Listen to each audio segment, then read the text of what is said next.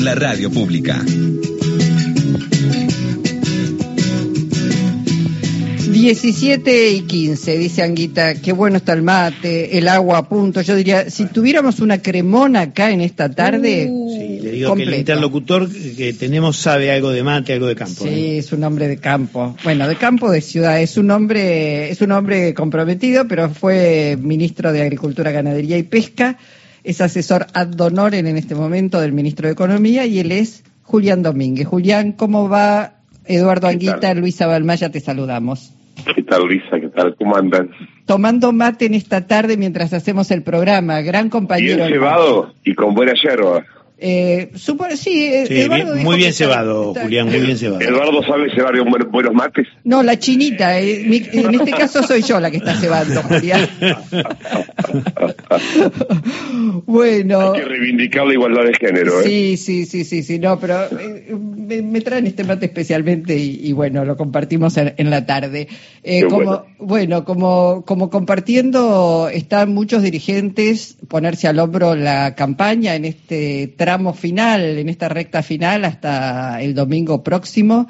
Eh, si tuvieras que decir, bueno, primero, eh, hoy se hizo algo que es importante para los argentinos y las argentinas, que es haberle pagado al Fondo Monetario Internacional una cuota que había que desembolsar sin utilizar reservas y sin que eso recaiga sobre las políticas este, que afectan al pueblo, ¿no? Contanos, este, digamos, cómo se interpreta, porque desde la oposición salieron a cuestionar muchísimo este acuerdo con Qatar.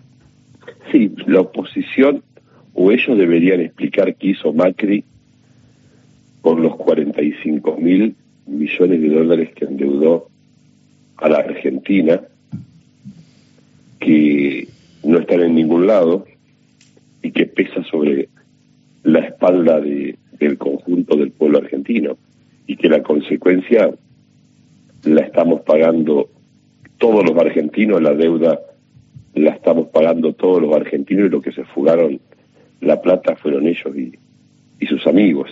Esta es la primera reflexión que me viene a cuenta y creo que lo peor que puede hacer un dirigente político en la República Argentina es endeudar al país en una moneda que el país no tiene y que debe y que pesa sobre las espaldas de las futuras generaciones.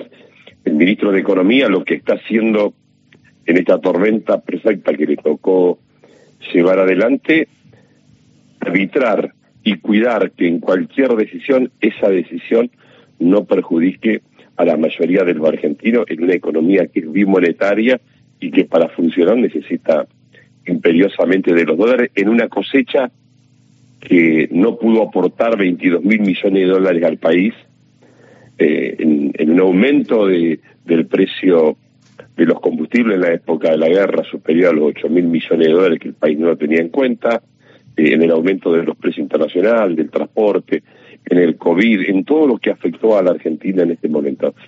Y eh, es un perfecto piloto de tormenta para este momento de la Argentina, precisamente porque no es un economista tradicional que acepta de rodillas las indicaciones del fondo.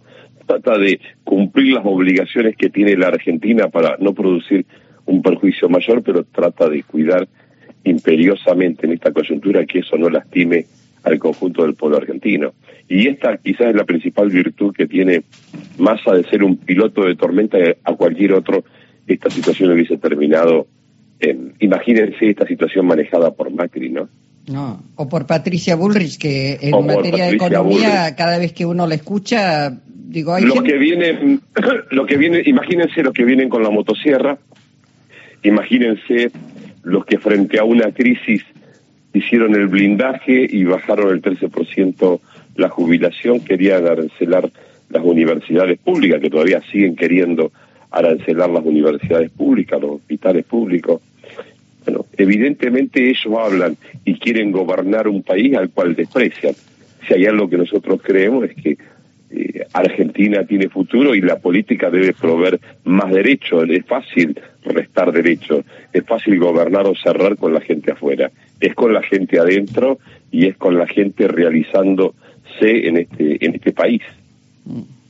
Eh, te, pregunto sobre este tramo final. Uno lo ve al ministro Massa, la verdad es que siempre pienso qué capacidad de trabajo, porque es ministro de Economía, termina de cerrar este acuerdo con, con Qatar ahora, eh, hace los pagos que se necesitan hacer al Fondo Monetario Internacional y lo vemos en Córdoba, lo, vamos, lo vemos en el norte, lo vemos en la CGT hablando con las pymes, digamos, realmente hay allí un, un, esfuerzo eh, por eh, trasladar el mensaje de las, eh, digamos, las políticas o, su proyecto, lo que, lo que piensa hacer eh, el Frente Unidos por la Patria. Ahora, el cara a cara es mejor que una campaña en televisión, el cara a cara es mejor que campaña en las redes.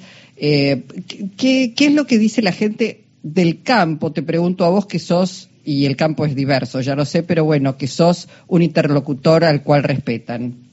Vamos por parte. Yo lo he acompañado en el recorrido por San Juan, La Rioja y Tucumán y me llamaba la atención que atendía a una cámara empresarial, construía una solución a la economía regional, participaba de un acto y hablaba en inglés con quienes tenía que hablar para resolver este problema. La verdad que una persona incansable. Estoy sorprendido de la capacidad de trabajo y la lucidez y la capacidad para ubicarse en tiempo y lugar en cada uno de, los lugares que, asiste.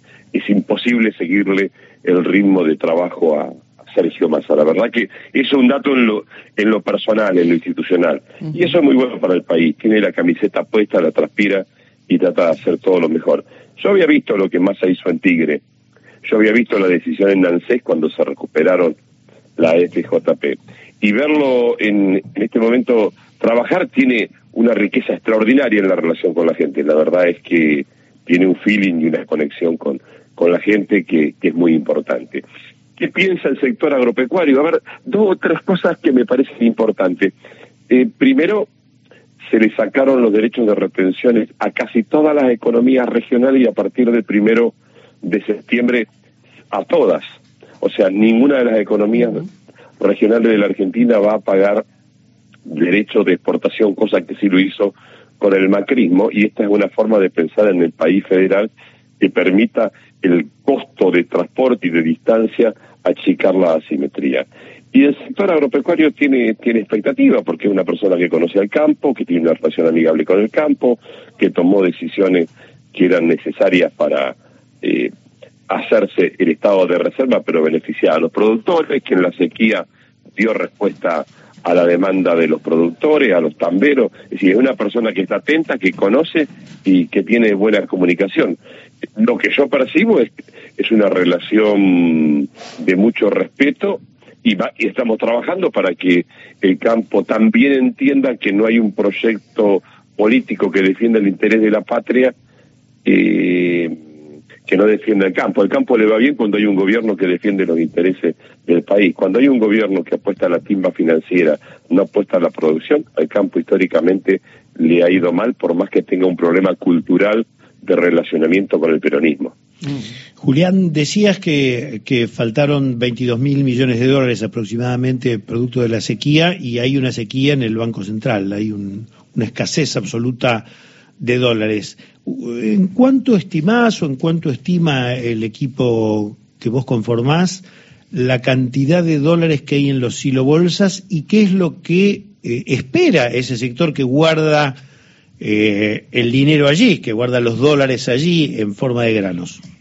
No, mucho, no mucho. El productor va vendiendo en función de las necesidades del año, de la, de la próxima cosecha, de la próxima siembra, de la compra de fertilizante. Yo estimo que debe haber unas 10 millones de toneladas de soja todavía que se va a ir vendiendo de aquí al próximo año y estimamos que debe haber, qué sé yo, depende las estimaciones, entre 6 y 7 mil millones de dólares mm. que se van a ir liquidando gradualmente de acá a fin de año.